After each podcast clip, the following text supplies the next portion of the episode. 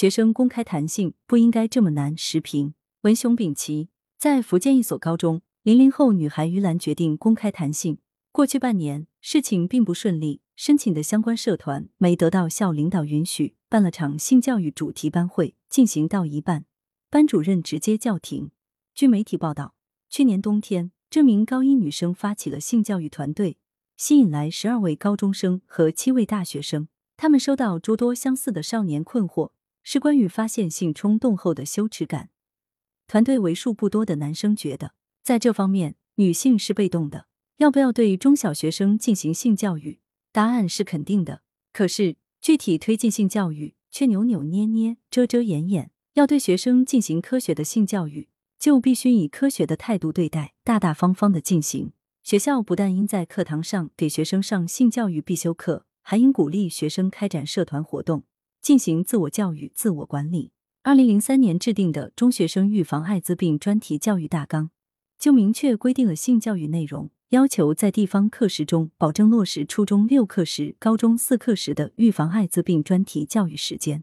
二零零八年印发的《中小学健康教育指导纲要》明确将性教育作为中小学健康教育重要内容之一，规定初中教育内容为青春期心理发育的特点和变化规律，正确对待青春期心理变化等；高中教育内容为青春期常见的发育异常，发现不正常要及时就医。婚前性行为严重影响青少年身心健康，避免婚前性行为等等。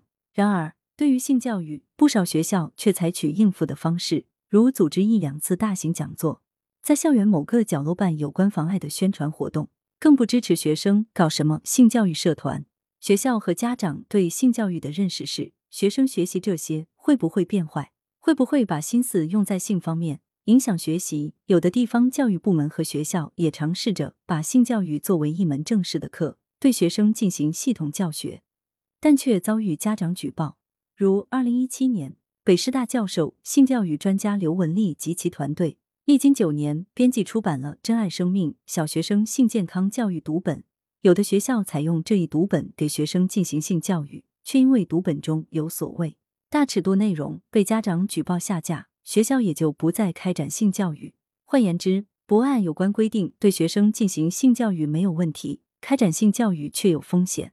如对于这名高中生办性教育社团，很多家长就不支持，并赞成班主任的做法，就应该打断叫停。反之，如果班主任不叫停，有家长知道学生在班会上谈性，说不定会把班主任举报到学校或教育部门。最近一段时间来，高校接连发生男生偷拍女生、偷窥女生上厕所，以致在女生咖啡杯中投放硬物等事件，涉事男生大都被退学开除，有的还面临被追究刑责。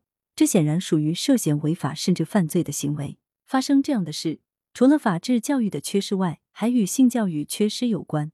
不从正式渠道给学生性教育，把性教育搞得神神秘秘，学生就会从地下渠道获取性知识，上色情网站。看色情小说或者视频，随之就会受色情视频、小说的影响，难辨是非，可能做出违法犯罪的事来。性教育对学生的重要价值，一是让学生学会性保护，避免被性骚扰、性侵等。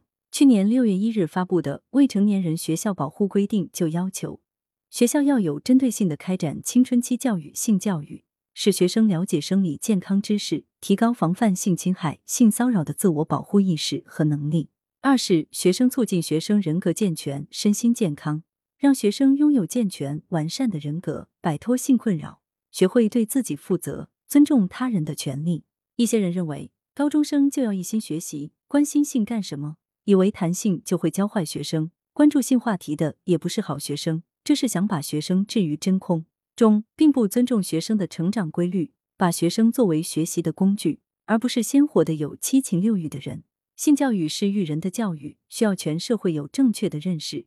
学校教育和家庭教育都要从保护学生与发展学生并举的角度，给学生成长所需要的性教育。作者是知名教育学者。羊城晚报时评投稿邮箱：wbspycwb 点 com。来源：羊城晚报羊城派。图片：视觉中国。责编：张琪、江雪源。